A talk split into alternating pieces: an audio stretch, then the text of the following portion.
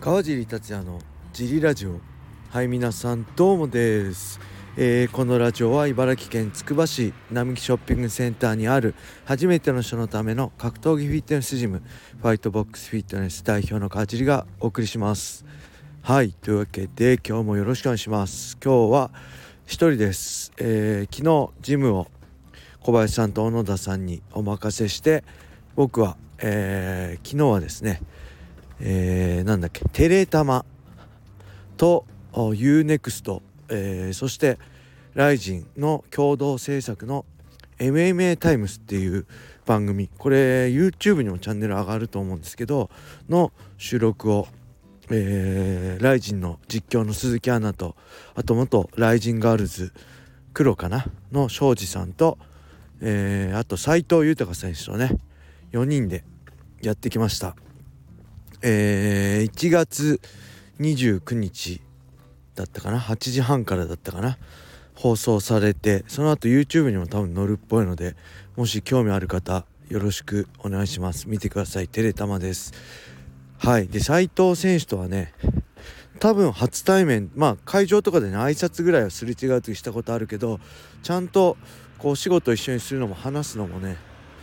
あのー、初めてだったと思うんですけどまあすごい好青年でしたね。はい。あのー、まあ3連敗中でね苦しいところだとは思うんですけど、えー、ここ1年しっかり休養を取ってね体のコンディションも戻ってきたと思うのでまあね春に決定してるね平本選手との戦い楽しみにしたいと思います。はい。そんな感じであその内容はね「ライジン40」の振り返りと、えー、2月5日日曜日日本時間に行われるベラトール290のヒョードの引退試合ライアン・ベイダー対ヒョヒョードのねヘビー級タイトルマッチ。そして、えー、今年行われるベラトールライト級ワールドグランプリのことについて話してきました、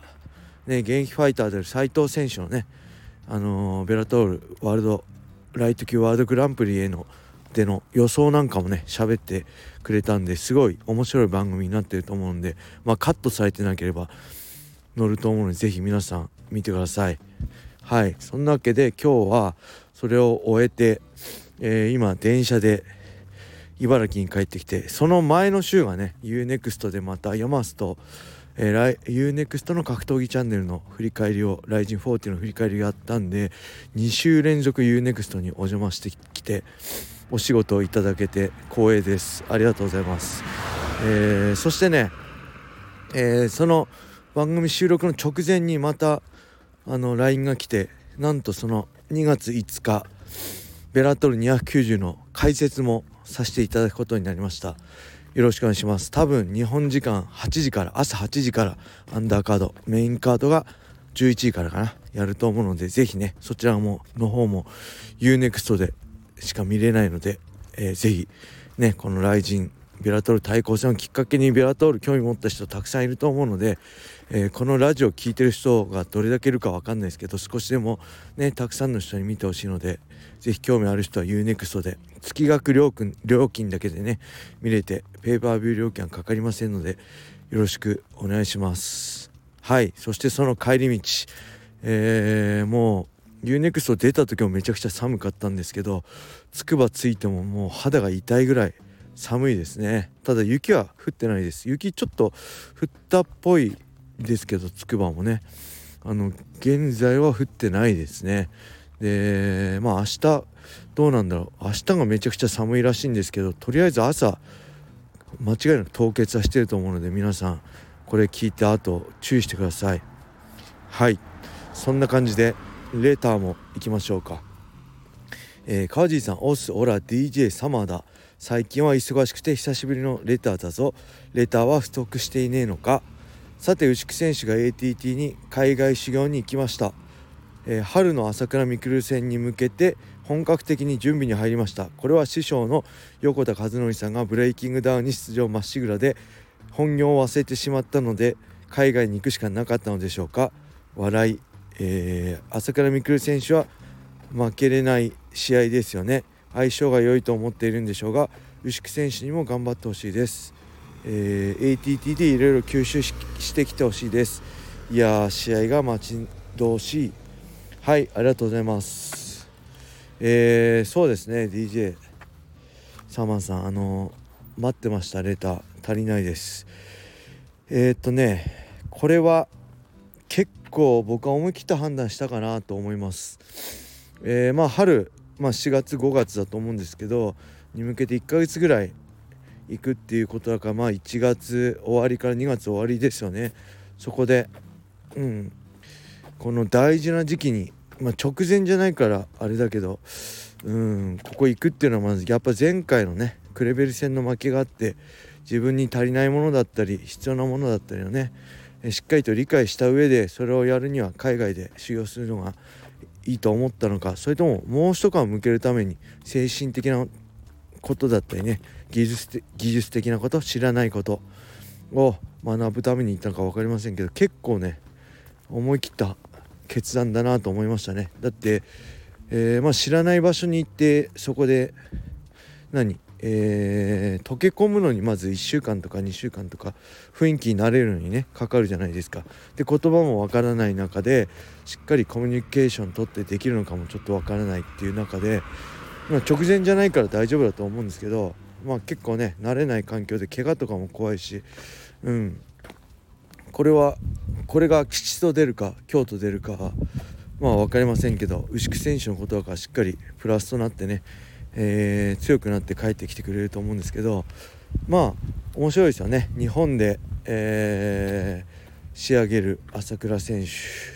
海外でね修行行く牛選手この対比も面白いしまあどっちが勝つにせよ多分面白い試合になるんではないかなと思いますね。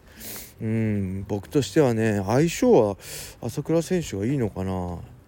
むしろ総合的に見れば牛久選手の方がうん良さそうな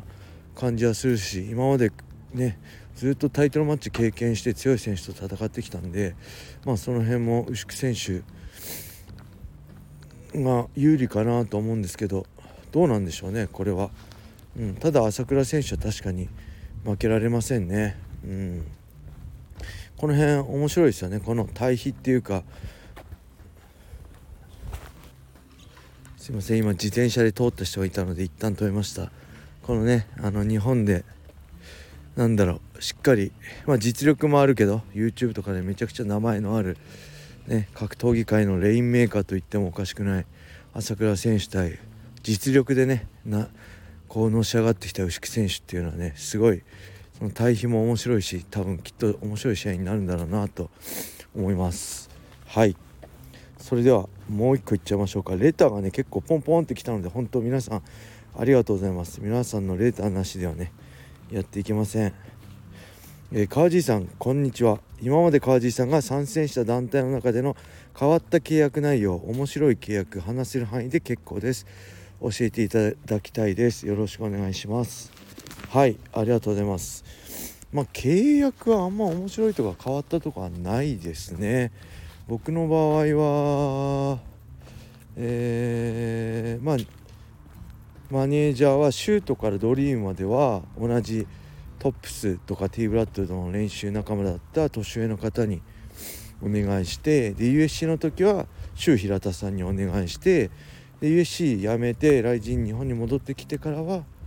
えー、自分でやってましたね。交渉事とかも。はい。で日本の時は契約書しっかり読んでたけどアメリカの時は全然わかんない。周さんに任せっきりでした。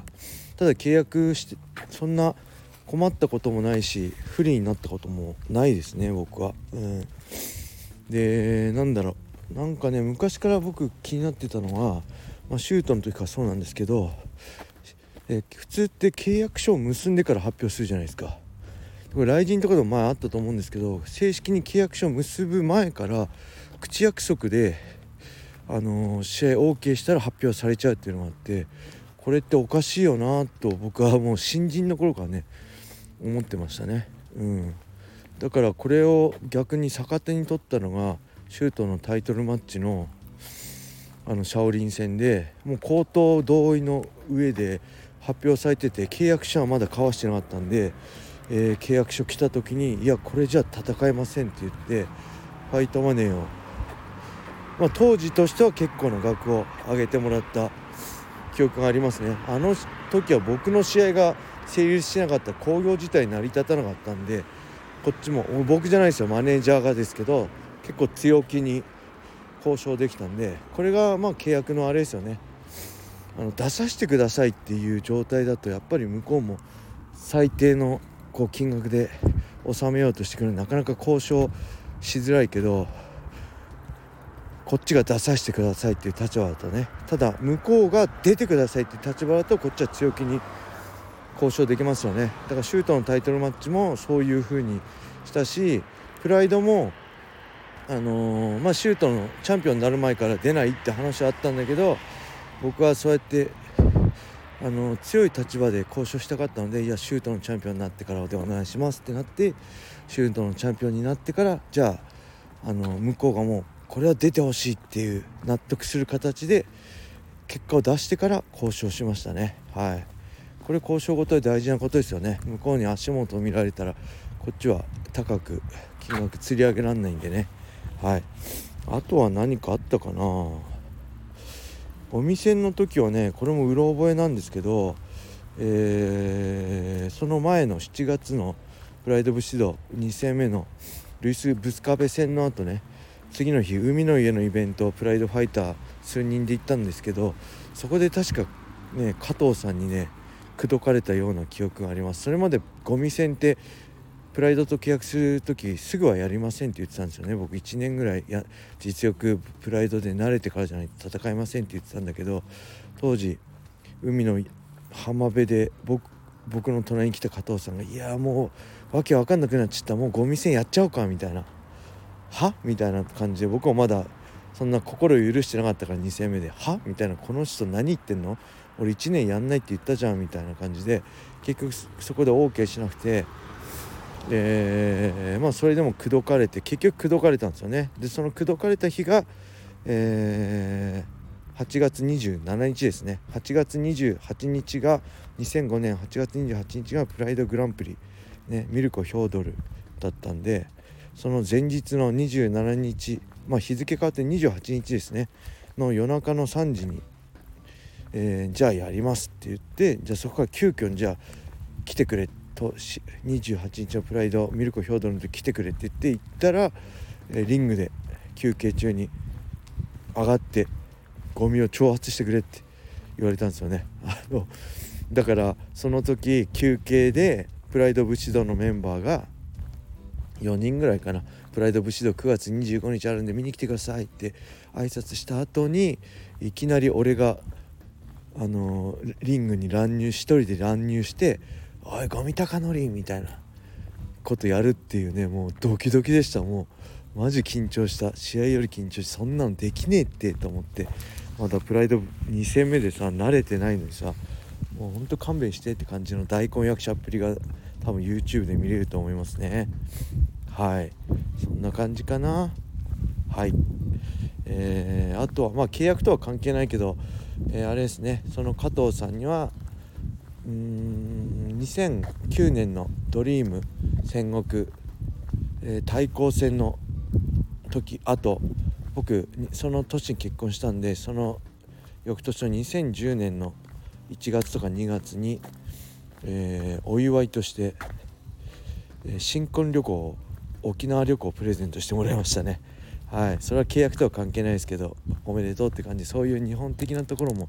僕は好きですね。契約ばっかりじゃなくて。はい。それが日本のジャパニーズ MMA のいいところかなと思います。はい。そんな感じでわすごい長くなっちゃった。はい。ありがとうございました。皆様風には気をつけて今日も一日頑張っていきましょう、えー、それでは良い一日を。またね